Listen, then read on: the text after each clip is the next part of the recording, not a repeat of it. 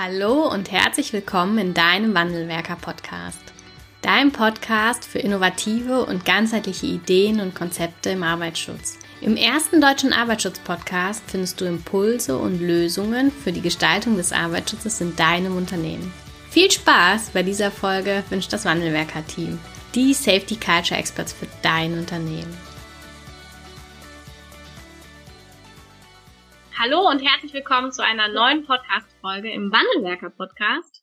Ich habe heute einen ganz, ganz tollen Gast im Interview. Ich begrüße ganz herzlich Per Oliver Wilburg. Hallo und herzlich willkommen.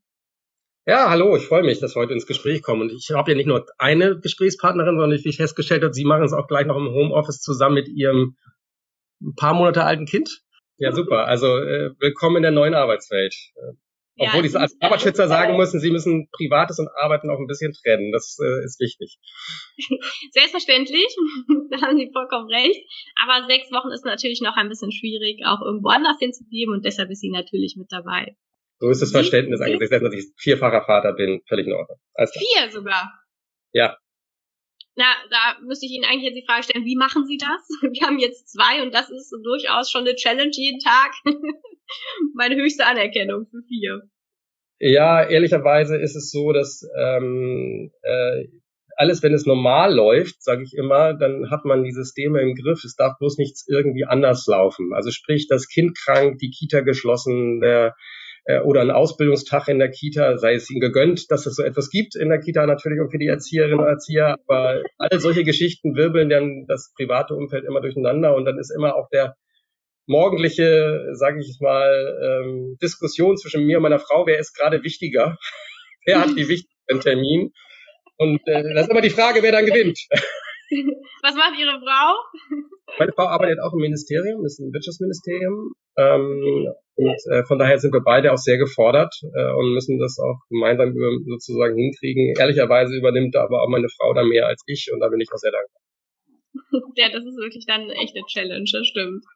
Sie, ähm, genau, Sie haben ja schon gesagt, was Ihre Frau macht, aber Sie sind ja auch im Ministerium und zwar im Bundesministerium für Arbeit und Soziales. Und vielleicht können Sie sich einmal vorstellen, wer sind Sie, wo kommen Sie ursprünglich her, was haben Sie gemacht und wie sind Sie dann im EMAS gelandet? Ja, also mein Name ist ja schon gesagt worden, Per Oliver Wilbock. Ähm, wer bin ich? Äh, ja, also ich habe mal irgendwann mal äh, Politikwissenschaft studiert, zusammen mit Volkswirtschaftslehre. Äh, und habe relativ früh für mich erkannt, dass ich gerne in die politische Gestaltung möchte und äh, war dann auch politisch aktiv, aber ich habe dann auch für mich erkannt, dass es ich bin nicht ich bin oder glaube nicht der Mensch zu sein für die erste Reihe, sondern eher sozusagen anderen Menschen bei Entscheidungen äh, mitzuhelfen, diese vorzubereiten. Ähm, und äh, vor dem Hintergrund äh, habe ich dann auch schnell Erfahrung sammeln können im parlamentarischen Raum. Ich habe dann erst für einen Bürgerschaftsabgeordneten in Hamburg gearbeitet, äh, dann auch nochmal für Bundestagsabgeordnete, unter anderem für Olaf Scholz, ähm, der jetzt Finanzminister ist, ähm, und bin dann irgendwann ins Arbeitsministerium gekommen, 2002, dort im Leitungsbereich. Und ich bin dann relativ schnell, äh, muss ich auch wirklich viel leisten schon, weil wir äh, in der, innerhalb der Harzreform waren, die ja wahrscheinlich bei jedem noch in den Minuten waren. Ähm, und äh, habe dann auch schon in einem anderen Ministeriumswechsel hinter mir, war also auch mal schon mal im Wirtschaftsministerium, weil das Arbeitsministerium war ja auch im Wirtschaftsministerium zusammen, war dann unter Müntefering im Parlaments- und Kabinettsreferat, also in der Leitung, das also alles das, was in dem Referat wird, alles vorbereitet, wenn man äh, dann auch nochmal in den äh, Bundestag oder ins Kabinett muss. Ähm, und äh, bin dann eine Zeit lang auch noch mal in England gewesen. Das war eine ganz tolle Zeit als Austauschbeamter, war also Civil Servant of Her Majesty. Ähm, äh, und dann äh, in, Bereich, in welchem Bereich waren Sie da? Ja, äh, äh, da war ich auch im Wirtschaftsministerium dort, weil es damals noch äh, der Austausch der war, der quasi noch aus der Nachlaufzeit des, des, des, des Superministeriums hier in, in Deutschland lief. Ähm, und äh, aber dort dann auch für den Arbeitsschutz Arbeitsbereich. Ja, mhm. also das war sozusagen der äh, Einstieg dort. Naja, und äh, dann wieder zurück und war dann äh, Referatsleiter für politische Planung unter Olaf Scholz, der dann ja auch Arbeitsminister geworden ist. Ähm, und bin dann danach ähm, als es einen politischen Wechsel gab, in die Fachabteilung äh, und letztendlich jetzt äh, ähm, habe ich noch zwei Stationen, die vielleicht interessant sind. Einmal habe ich die Unterabteilung geleitet für Zukunft der Arbeit. Da gab es ja das äh, Weißbuch Arbeiten 4.0, was wir mhm. hier veröffentlicht haben. Wie wollen wir zukünftig arbeiten? Und äh, ich bin dann gefragt worden, ob ich dann nicht auch bereit wäre, mal den Arbeitsschutz äh, als Unterabteilungsleitung äh, zu übernehmen. Und das habe ich gerne übernommen. Und das, da bin ich jetzt seit 2017. Und Sie haben noch eine weitere Rolle. Sie sind nicht nur Leiter der Unterabteilung Arbeitsschutz, sondern Sie sind auch äh, ja, stellvertretender Vorsitzender der Nationalen Arbeitsschutzkonferenz. Vielleicht können wir da gleich auch einmal einsteigen. Bevor wir da hingehen, würde ich Sie einmal bitten, mal auszuführen, was macht denn das BMAS für den Arbeitsschutz in Deutschland? Wie muss man sich das vorstellen, wenn man jetzt noch keine Berührungspunkte mit dem BMAS gehabt hat?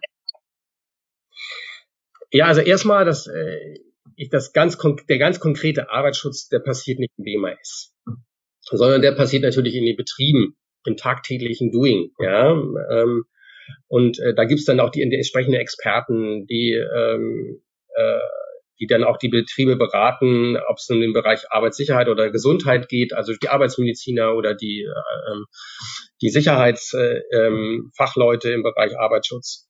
Ähm, aber es gibt, äh, dann wird kontrolliert, dass das dann auch richtig läuft, passiert auch in den Ländern. Also die wirklich, also äh, beziehungsweise bei den äh, Unfallversicherungsträgern.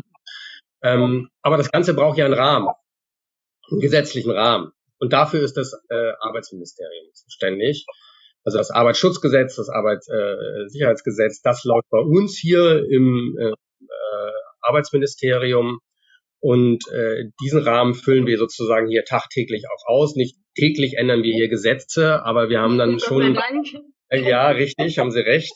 Aber äh, äh, unterhalb der Gesetze passiert natürlich hier auch ganz viel. Also wir müssen, äh, es gibt ja sogenannte Arbeitsschutzregeln, wo es darum geht, äh, wie soll ich es denn konkret machen im Betrieb, wenn es darum geht, äh, Gefahrstoffe äh, äh, so zu behandeln, dass sie niemanden gefährden, aber wenn ich sie aber trotzdem einsetzen muss.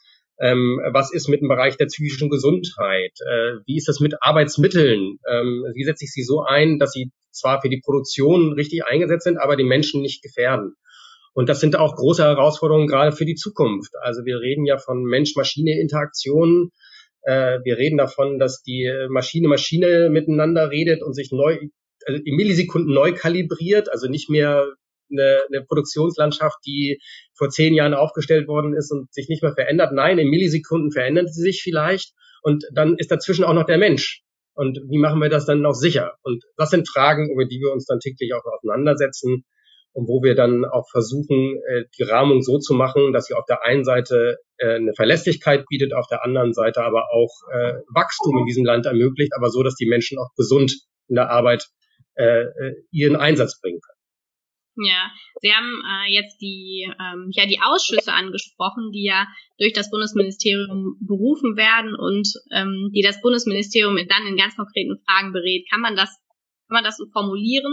Das ist ja der, der AGS, der Arbeitsschutz, also der Ausschuss für Gefahrstoffe, Ausschuss für Arbeitsstätten, das sind ja all die Ausschüsse, mit denen, glaube ich, der ein oder andere mal eher Kontakt hatte schon im Betrieb, wenn er mal eine konkrete Umsetzung gesucht hat.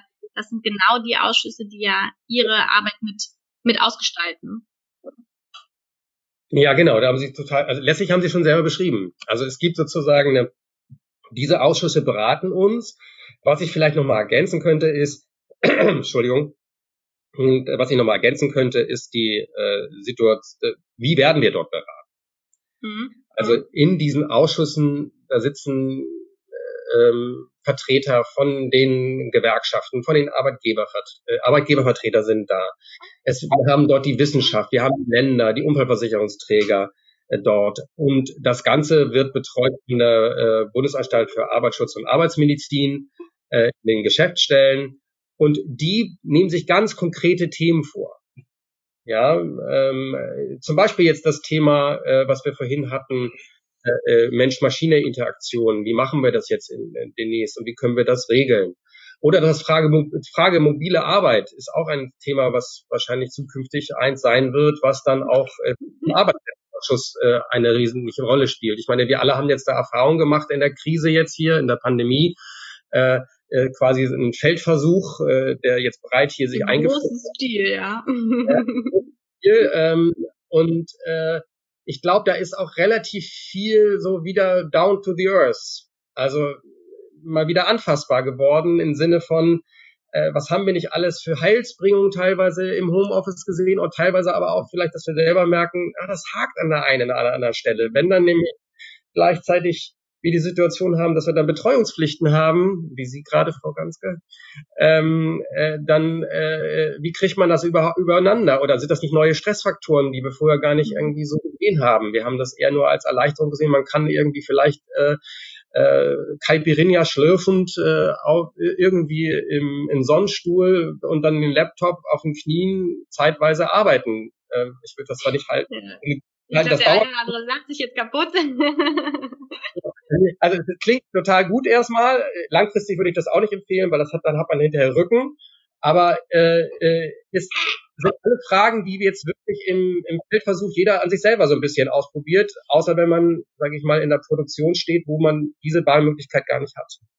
Mhm. Ähm, aber Sie brachten mich ja zu den Arbeitsbeschlüssen. Äh, also wir haben jetzt viele Arbeitsausschüsse, Sie hatten viele davon jetzt schon genannt, die Gefahrstoffe, andere Felder, wo wir uns zum Beispiel das Thema Asbest jetzt nochmal kümmern, wo es darum geht, äh, äh, so die zweite Asbestwelle ähm, möglichst zu verhindern. Äh, jeder, der ein Bad hat, äh, welches vor den 90er Jahren irgendwann mal äh, saniert worden ist, kann sich darauf einstellen, dass hinter diesen Kacheln vielleicht Kleber verwendet worden sind, wo auch Asbestbestandteile sind. Was haben wir denn, wenn das wieder saniert wird? Ja. ja, und gefährden wir dann Bewohner, aber auch Arbeitnehmer. Und ähm, wie können wir es aber auch so machen, dass wir nicht alle dann mit Schutzanzügen reingehen, sondern so, dass es angemessen bleibt, äh, aber trotzdem ausreichend Schutz bietet. Das sind alles Fragestellungen, die man sich täglich stellen muss ähm, und wo wir ganz, ganz konkrete Hilfestellungen dann von den Ausschüssen bekommen und wo dann Regeln entstehen, sogenannte äh, ähm, staatliche Arbeitsschutzregeln.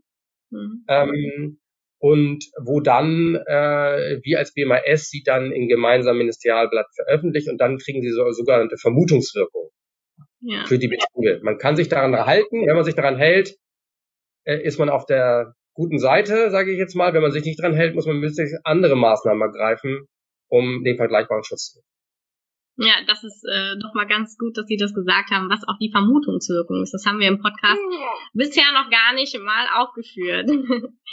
Und ähm, es gibt eine ganz, ganz tolle Initiative auch vom BMAS, und zwar die Initiative Neue Qualität der Arbeit. Vielleicht können Sie dort einmal reinzoomen. Was ist das und welche Aufgaben ähm, hat die Initiative Neue Qualität der Arbeit?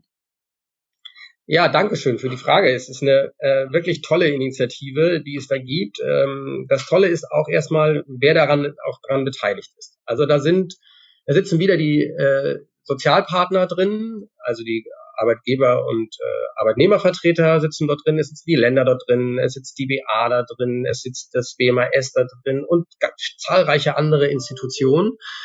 Ähm, und das Tolle ist, es gibt dort richtig gute Angebote für, wenn Betriebe sich aufmachen wollen, gute Arbeitsbedingungen noch zu verbessern. Okay. Ähm, und ich glaube, das ist eine Herausforderung, die wir uns momentan alle stellen äh, müssen aus unterschiedlichen Gründen. Da können wir gleich auch nochmal zu kommen. Und ich komme vielleicht auch erstmal zu der Angebotssicht. Also nehmen wir mal das Bereich psychische Gesundheit. Jeder stellt sich die Frage, wie kann ich das als Betrieb überhaupt machen? Ähm, äh, muss ich dafür eine große Personalabteilung irgendwie einstellen, damit wir jetzt hier dieses doch komplexe Thema irgendwie für uns angehen? Ähm, und ich ähm, glaube, jeder, es gibt auch noch diesen Glaubenssatz, dass ähm, ja viele bei der psychischen Belastung gar nichts machen können, weil die Familie spielt ja auch eine Rolle. Also ganz, ganz unterschiedliche Faktoren und weit über den Bereich der Arbeitsstätte hinaus spielen eine Rolle bei der psychischen Belastung. Ich glaube, das ist noch ein Glaubenssatz, den viele Unternehmer und Führungskräfte auch haben. Ja, das ist ja auch erstmal richtig. Also ja. erstmal ist richtig, äh, äh, die Psyche ist, äh, wie sagen wir hier, multifaktoriell. Also sprich, ist eine, ist eine, es, es kommt einfach aus verschiedenen Umgebungen und jeder der, äh, ich glaube, jeder, der hat von uns ja schon mal Situationen erlebt, wo er sich überfordert gefühlt hat, wo er das Gefühl hat, so, oh, kriege ich das alles noch gebacken so und Mama fragt wenn man sich mal ehrlich zueinander ist dann hat das nicht nur was mit der Arbeit zu tun oft sondern hat das auch was mit der Gleichzeitigkeit dass man eine Drucksituation hat wir waren ja gerade bei der Frage wie machen wir das mit Kind und Beruf oder wie mache ich das mit wenn meine Mutter pflegt drin. ja genau, wir stehen sozusagen gerade mittendrin. Ähm, äh, äh, und wenn dann gleichzeitig aber der Auftraggeber da um die ich muss jetzt schnell meinen Auftrag irgendwie fertig kriegen. Und mein Kind will aber auch was von mir und ich muss noch Homeschooling machen. Oder meine Mutter, die pflegebedürftig ist, die sagt gerade, ich muss jetzt gerade auf Toilette, äh, aber ich, aber man hat eine Videokonferenz. Also irgendwann kann man es wahrscheinlich nicht mehr richtig auseinanderhalten. Zwar ist das jetzt auch ein schlechtes Beispiel von mir, weil ich eigentlich auch denke, man muss eigentlich die Arbeitswelt und das Private möglichst so organisieren, dass es auseinander ist. Mhm. Auch wenn es manchmal wahrscheinlich gerade in der Krise schwer zu organisieren war. Ähm, aber äh, man kann sich ja auch Drucksituationen vorstellen, die man von der einen Welt in die andere Welt mitnimmt. Ja, so, und, und nichtsdestotrotz kann man das ja beurteilen als, als Führungskraft, ne, als Arbeitgeber. Ich glaube, da ist die Scheu immer noch relativ groß, dass man da keine richtige Beurteilung ähm, schaffen kann. Richtig, ähm, also das ist ein, äh, aber jetzt kommen wir vielleicht zu dem Punkt, den Sie nochmal gesagt hatten, äh, mit der Frage, Arbeitgeber scheuen dann das Thema anzugehen, weil es ja auch woanders herkommt. Mhm. Und ich sage mal, letztlich ähm, äh, ist es fast egal. weil der, der weil, weil äh, am Ende der Reise fehlt die Arbeitnehmerin, fehlt der Arbeitnehmer. Mhm. Und wenn ich nicht versuche, zumindestens Hilfsangebote, Unterstützungsangebote aufzubauen äh, und das mit im Blick zu haben, äh, dann werde ich sehr viele Menschen verlieren, umso mehr, wo wir in der Arbeitswelt unmittelbar eigentlich miterleben, wo der Mensch als Ganzes gefordert ist. Wir sind nicht mehr nur am Fließband, wo wir vielleicht so eine leichte Handbewegung oder Fußbewegung machen, das was vielleicht äh, 0,0001 Prozent der Fähigkeiten des Menschen sind. Nein, wir wollen möglichst flexibel auf Anforderungen des Markts reagieren, möglichst sofort und auf jeden Kunden irgendwie äh, neu ausgestaltet. Ja, der Kotflügel muss beim einen noch krumm sein und beim anderen eher gerade. Ja, und das bitte mhm. sofort in der Änderung, damit man schnell auf Marktanfragen auch reagieren kann. Und da brauche ich Menschen, die äh, bereit sind, sich da auch mit voll ihrem ganzen Einsatz da auch reinzubringen. Und wenn, wenn ich das brauche, dann muss ich damit auch leben, dass der Mensch als Ganzes dort dann auch wirklich da ist und auch das einfordert. Und das ist dann halt auch, dass er vielleicht einen Rucksack mitbringt. Und dann muss ich ihm helfen, den Rucksack zu tragen. Aber wir waren ja eigentlich bei der, bei der, bei der, bei der Initiative Neue Qualität der Arbeit. Ja, und vielleicht können wir da noch mal noch, noch, kurz da bleiben. Und zwar, wie stellen Sie sich das denn in Zukunft vor? Also wenn, wenn Sie das jetzt skizzieren könnten in der Zukunft, diese Flexibilität und die Schnelligkeit und trotzdem ja Gesundheit aller Mitarbeiter, was ist so Ihre, Ihre Vorstellung, wenn Sie jetzt ins Blaue hineindenken dürfen? Ja, ich glaube, dass ähm, also ich glaube, dass es sehr viel mit Führung zu tun hat. Mhm. Also, dass wir eine gute Führung haben. Also ich glaube, wenn sie und der Mensch, also der, die Führungskraft ist zukünftig viel mehr Coach, weniger so derjenige, der ähm, er sagt, das hast du jetzt so oder so zu machen und das möglichst noch bis ins jede kleinste Detail vorzugeben. Genau das will ja auch die Führungskraft auch nicht. Sie will ja, dass der Einzelne dann in, in Zweifel flexibel auf den Kunden eingeht und dass die Führungskraft sich nicht um jeden Anfrage eines Kunden kümmern muss. Nein, es soll ja möglichst abgeräumt werden. Und dann muss er dem, dann ist sozusagen diese Coach-Frage, also jemanden befähigen, dass er äh, alle seine Potenziale dort auch gut einbringen kann, äh, viel mehr gefragt als das äh, Zahlen fixierte äh, Management und äh, Führung nach Zahlen, sage ich jetzt mal als Beispiel. Und das ist eine, ähm, äh, glaube ich, da, da, da verändert sich auch was ähm, und da haben wir auch eine interessante Studie gemacht. Da haben wir 400 Führungskräfte befragt mit tiefen Interviews. Ähm, und das zentrale Ergebnis war, dass äh, unabhängig, ob es jetzt ein DAX-Unternehmen war und dann dort der Vorstand oder ein kleines KMU, dass die Führungskräfte sagen, dass ihr Führungsverhalten wahrscheinlich ähm, nicht zukunftsfähig ist, sondern dass es also Selbsteinschätzung. Ja, ja, weil sie sagen, sie, man muss auf diese neue Arbeitswelt eingehen. Ähm, und man muss äh, genau äh, dieses Führen nach Zahlen ist ausgereizt. Man muss viel mehr in so eine Netzwerkarchitektur investieren, wo man äh, den Menschen auch äh, ermöglicht, sich in Netzwerke reinzugeben. Man muss die Menschen ercoachen, man muss sie, man muss sie äh, ihre äh, auch die Möglichkeit geben, ihre Potenziale so auch zu entfalten. Ähm, und das ist also eine ganz andere Führungsaufgabe, als wir sie vielleicht noch vor 20, 30 Jahren irgendwie vor uns hergetragen ja, das ist so schön, dass Sie das sagen. Führungskraft muss mehr Coach sein. Das ist ähm, genauso habe ich das auch jetzt gerade in dem Zeitraum ja von Januar bis bis jetzt erlebt mit diesen zwei ja zwei Corona-Situationen oder zwei Corona-Lockdowns. Genau das muss es doch am Ende sein. Und ich glaube, das, das dauert noch ein Stück, bis wir da hinkommen. Ne? Jetzt können wir vielleicht dann nochmal zurück zur Initiative Neue Qualität der Arbeit gehen. Aber jetzt, nee, jetzt, jetzt, jetzt ich mach mal den, ich versuche mal den, den, den Zirkelschluss da zu machen. Ja. Okay. Und zwar die Initiative Neue Qualität der Arbeit ist auch da spannend, weil sie nämlich Studien ähm, aufgebaut hat. Und genau zu dem okay. Thema Führung, das ist diese eine, die ich Ihnen gesagt habe, die finden Sie auf der Seite inqa.de. Hängen wir an, ähm, ja. Und das ist Inqua, ja, inqa.de. Und dort finden Sie neben den Angeboten, die ich gleich nochmal skizziere, haben Sie, äh, finden Sie halt dort auch, auch die Studien. Und Sie finden dort auch eine Studie, die wir gemacht haben, die Werteweltenstudie. Da haben wir tausend Leute in tiefen Interviews befragt, Arbeitnehmer. Und was haben wir daraus gefunden? Auch dort ist eine Vielschichtigkeit an Wünschen da.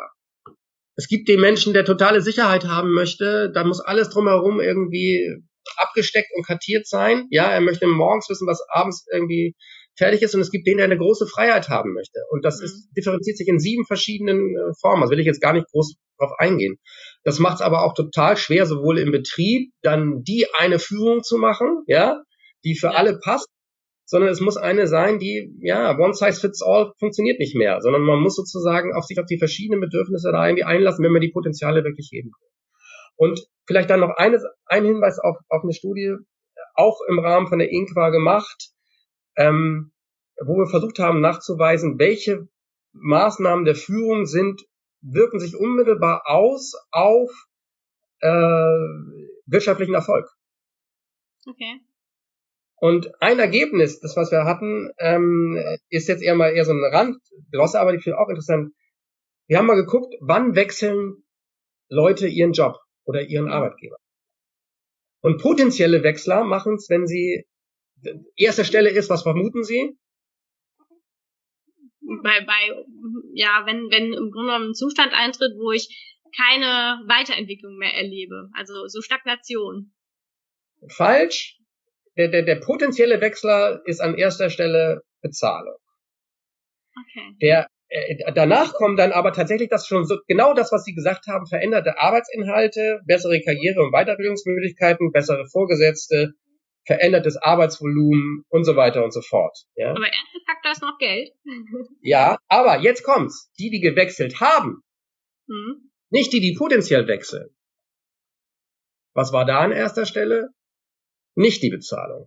Die war dann plötzlich an fünfter Stelle. Da waren dann tatsächlich die besseren Arbeitsbedingungen, die besseren äh, äh, bessere Umfeld, also Klima zwischen auch zwischen den Kollegen, ähm, äh, Weiterbildungsmöglichkeiten, Entwicklungsmöglichkeiten und was ich was. Also die, die, also die, das, was angeblich soft ist, wird hart. Mhm. Hat auch wieder mit viel mehr Führung zu tun. So, jetzt aber, Inqua bietet nicht nur äh, diese Studien, die wirklich interessant sind und, ja, glaube ich, viele Unternehmen ähm, viel bieten, äh, um auch zu gucken, dass die Führung so ausgestaltet ist, dass die im Zweifel sogar mehr Profit rausschlagen können. Und was sind meine ähm, Unternehmenswerte auch? Ja, was sind meine Unternehmenswerte? Vollkommen richtig. So, und sondern diese Initiative, die heißt ja Initiative Neue Qualität der Arbeit, die ähm, äh, bietet halt für Unternehmen ganz unterschiedliche Angebote. Zum Beispiel für KMU bis 250 Beschäftigte bieten wir ähm, die Möglichkeit, dass sie sich coachen lassen können, wo wir bis zu 80 Prozent der Coachingkosten übernehmen. Gerade in diesem Feld Führung, ähm, Vielfalt, äh, Gesundheit oder Wissen und Kompetenz. Äh, oder wir haben dort auch ein Audit, zukunftsfähige Unternehmenskultur, wo es darum geht, zusammen mit den Beschäftigten rauszufinden, wo sind denn Felder, wo wir uns weiterentwickeln können und wo, wo wie können wir das dann gemeinsam so gemeinsam gestalten, so dass wir hinterher es dann sozusagen besser äh, wirklich laufen kann in uns als Team, äh, als gesamtes Unternehmen. Ähm, aber auch im Bereich psychische Gesundheit ganz konkrete Hilfestellung äh, für den Beschäftigten, für den Unternehmensleitung, also für den Chef, für die Führungskraft äh, bis zu äh, E-Learning-Tools, äh, äh, ich glaube auch Podcasts und was ich was alles, ähm, mhm. oder auch Leitfaden. Also da haben sie, äh, und das ist wirklich State of the Art. Ich kenne viele Professoren im Bereich Psychologie, die mittlerweile unsere ähm, Materialien von Züger, so heißt das Projekt, mhm. äh, als ähm, Einstiegsdinge äh, Dinge nutzen, weil sie sagen, das ist State of the Art und es ist kostenlos. Und es ist halt äh, von diesen breiten äh, Partnern getragen. Arbeitgeber, Arbeitnehmer, Länder, Unfallversicherungsträger, Gewerkschaften. Ne? Äh, ja, Gewerkschaften, genau, hatte ich ja gerade gesagt, Arbeitnehmer. Also von daher, also das sind, wenn Sie das in den Betrieb einführen, dann, dann, dann müssen Sie nicht erst begründen, warum nehme ich jetzt das. Dann haben mich alle schon mal abgenickt, ja. Also es ist schon, also es ist eine tolle Sache, kann ich jedem nur empfehlen. Ähm, und da gibt's was von der Einstiegsdrose, sage ich jetzt mal, die man schnell machen kann, ja, bis zu dem wirklich den anspruchsvollen ähm, Audit, was ich gerade genannt habe. Okay, ja, wir hängen den Link auf jeden Fall unter dem Podcast an, sodass der ein oder andere mal reinschauen kann. Ähm, das ist ja wirklich vielfältig, von Statistiken über ganz konkrete Handlungen zu Leitfäden, von der Einstiegsdroge, haben Sie so schön gesagt. Ja, genau. ähm, ich würde jetzt gerne mit Ihnen mal einen Blick in die nationale Arbeitsschutzkonferenz werfen. Auch das ist ja etwas, wo ähm, unsere Hörerinnen und Hörer unter Umständen nicht direkt den Kontakt schon mal gehabt haben in die NAC. Ähm, vielleicht können Sie einmal einen Einblick geben, was ist die NAC und ja, welche Aufgaben hat die nationale Arbeitsschutzkonferenz? Spannend, wie Sie das jetzt nennen. NAC. NAC habe ich noch nie so abgekürzt. Also wir sagen immer NAK. Das ist jeder zu so einer Form, wie er damit umgeht. Ähm, ja, was ist die nationale Arbeitsschutzkonferenz? Äh, vielleicht ein bisschen aus der Historie. Ähm, äh, wir hatten äh, sogenannte Evaluatoren aus dem europäischen Bereich, die sich das, das, das nationale Arbeitsschutzregime angeguckt haben. Und die haben festgestellt, naja, ist toll, was es da alles gibt, auch regulativ, aber die Zusammenarbeit der verschiedenen Träger zwischen Ländern, vor allen Dingen und Unfallversicherungsträgern, aber auch mit dem Bund, das funktioniert nicht so richtig gut. Das könnte ja. besser und äh, da hat dann äh, aufgrund dieses Ergebnisses ist dann ähm, vor mehr als zehn Jahren dann die nationale Arbeitsschutzkonferenz dann gegründet worden, äh, wurde es dann auch die ähm, daraus, die dann wiederum die gemeinsame deutsche Arbeitsschutzstrategie entwickelt hat. Ähm, und was macht die äh, NRK? Sie, sie, sie versucht halt dieses abgestimmte Handeln zwischen den Trägern zu verbessern. Ähm, eine Befürchtung damals war, dass äh, man Doppelbesichtigungen zum Beispiel vermeidet zwischen den Unfallversicherungsträgern und den Ländern, aber ehrlicherweise, das war, glaube ich, nicht das Hauptproblem. Also mhm. äh, wenn man äh, so viele Arbeitsschützer, die in die Betriebe gehen, haben wir nicht. Und auch, ja. auch wenn wir die beiden zusammenzählen. Aber was schon stimmt, ist, dass es ein unterschiedliches Verständnis äh, gibt gab, vielleicht auch mal noch gibt, ähm, wie gehe ich in die Betriebe und was ist sozusagen eine Besichtigung und ähm, was, äh, wie, wie können wir das aber, wenn da jemand drin war, eigentlich sicherstellen, dass egal war, wer da eigentlich drin war, dass ein gewisser Standard dann auch passiert, ja, und dass mhm. es ein, ähm, äh, die Betriebe optimal beraten, aber im Zweifel auch kontrolliert werden, weil wir wollen ja nicht nur über gute Arbeit reden, sondern wir wollen ja auch äh, gute Arbeit haben. Ja, können Sie die unterschiedlichen Ansichten einmal ausführen? Zu Begehungen oder zu Besichtigungen in Betrieben?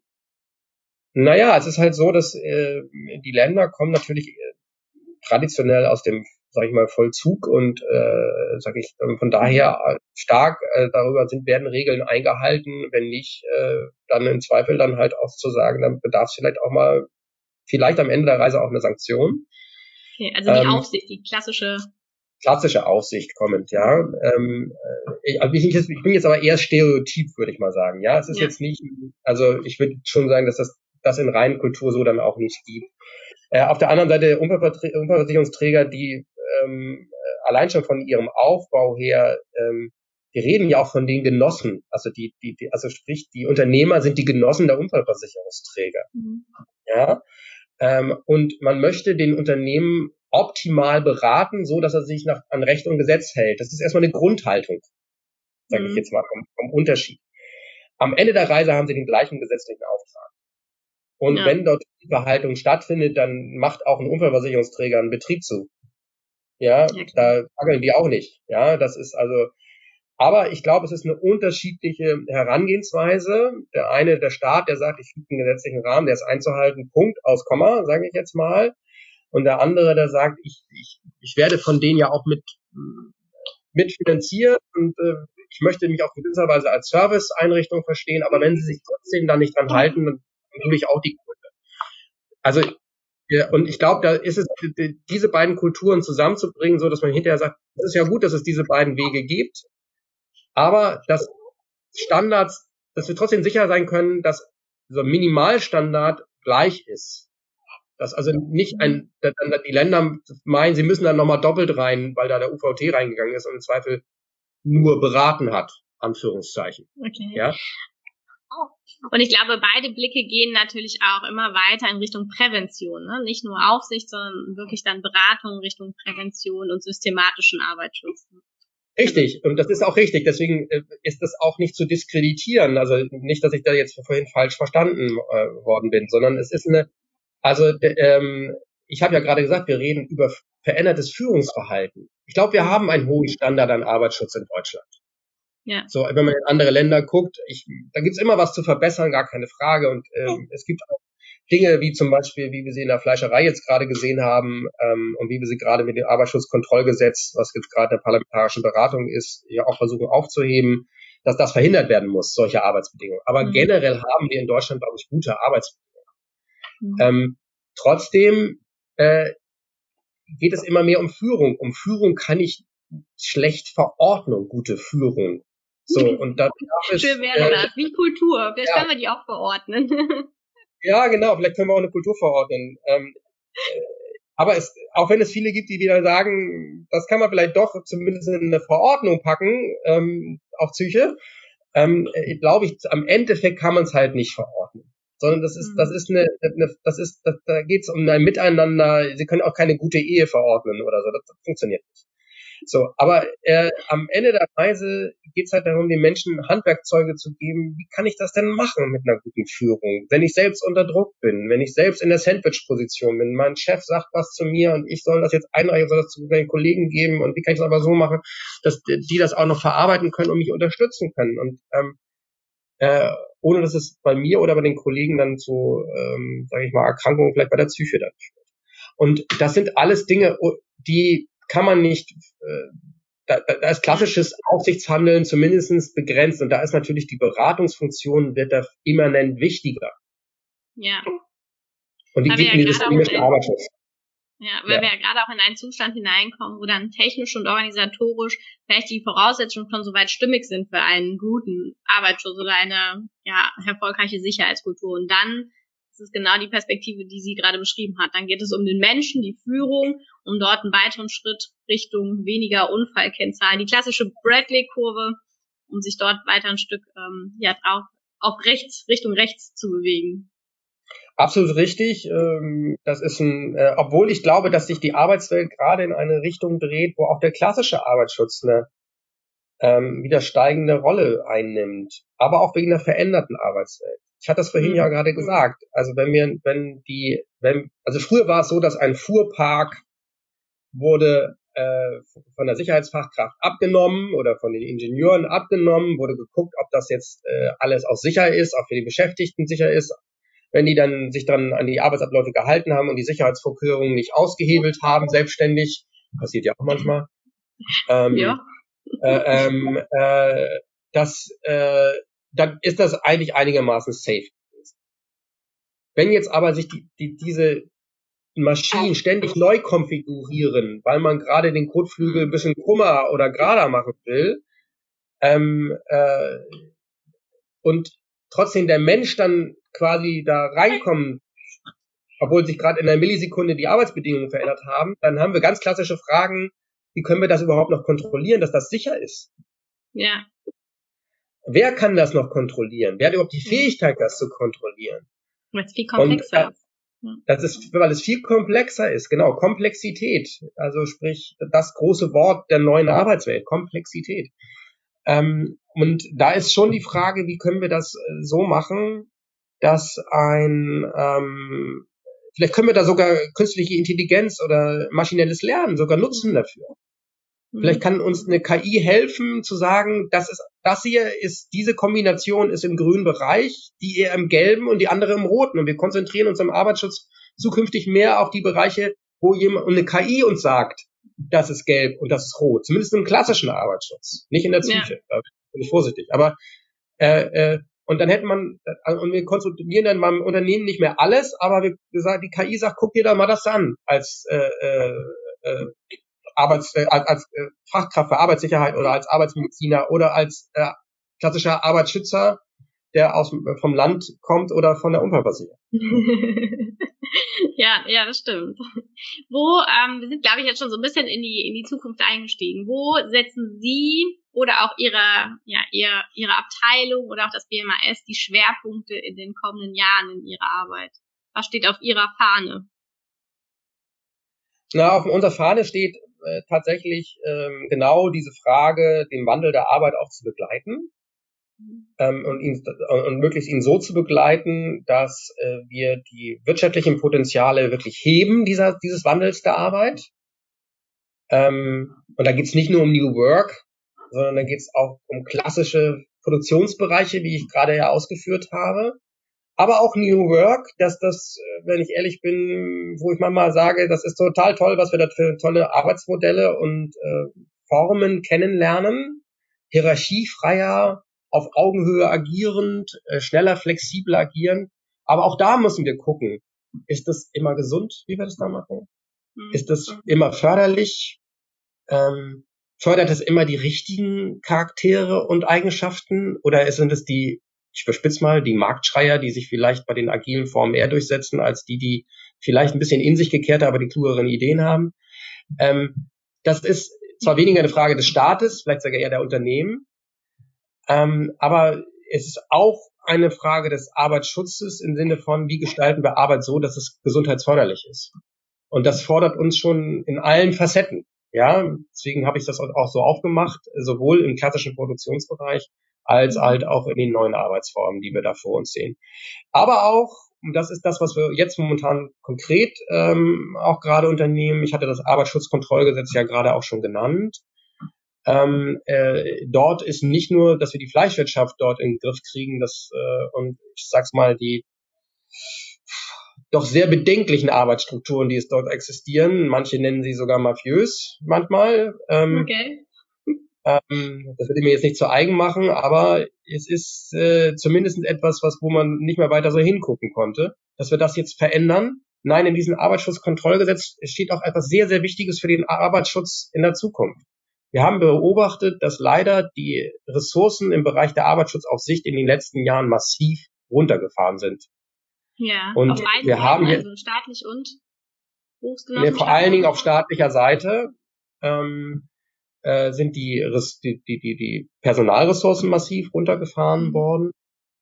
Das wissen die Länder auch und zusammen mit den Ländern haben wir deshalb uns verständigt, dass wir gesagt haben, das können wir nicht mehr weiter zusehen. Ähm, und wir müssen da jetzt mal eine feste Quote von Mindestbesichtigungen auch vereinbaren. Und wir wollen jetzt bis 2026, dass fünf Prozent der Betriebe jährlich wirklich auch von den Ländern aufgesucht werden. Ähm, und äh, das ist etwas, was eine erhebliche Steigerung der Ressourcen bedeuten wird. Wenn man das zusammen dann mit den Unfallversicherungsträgern zusammennimmt, ich glaube, dann sind wir so bei zehn Prozent. Das ist dann zwar immer noch alle zehn Jahre äh, kommt jemand vorbei, aber es ist erheblich mehr, als wir halt vorher hatten. Und das äh, ist, glaube ich, schon etwas, was für die Zukunft des Arbeitsschutzes schon enorm ist. Was tun wir aber noch? Ähm, Sie hatten mich vorhin ja auch auf die NRK angesprochen.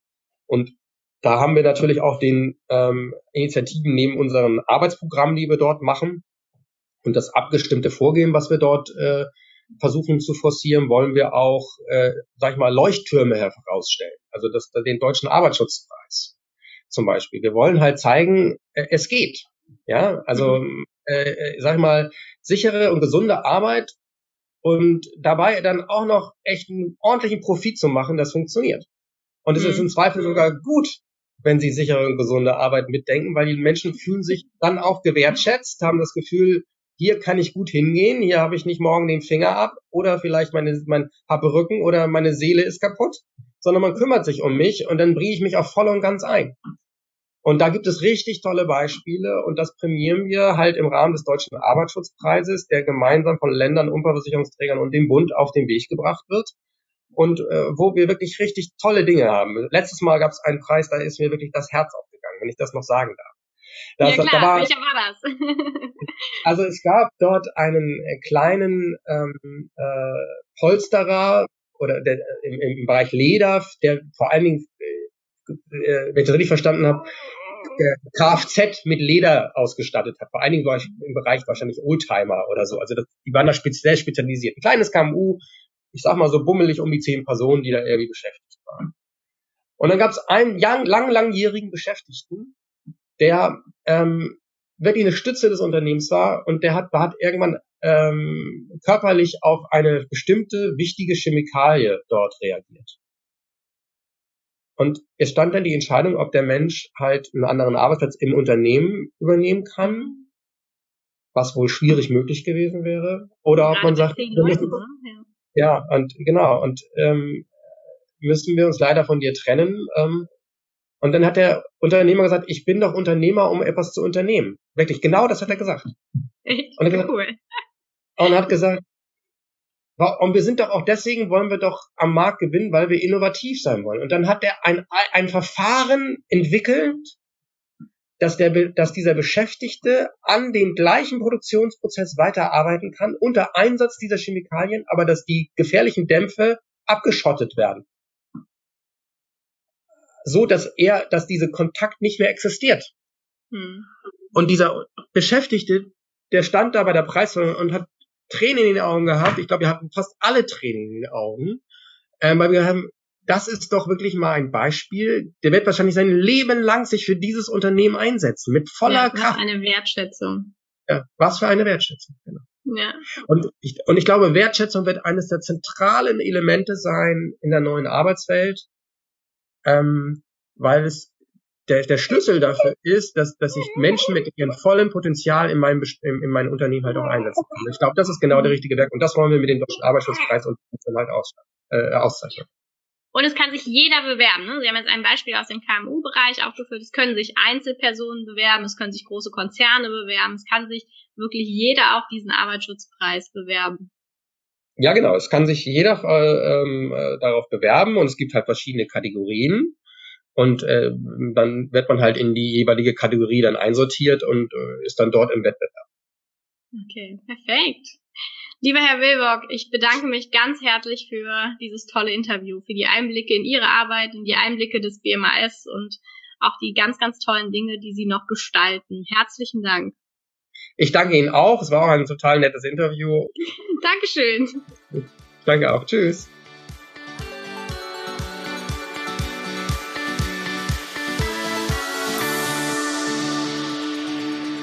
Ganz herzlichen Dank fürs Zuhören und dass du bis zum Ende dabei geblieben bist.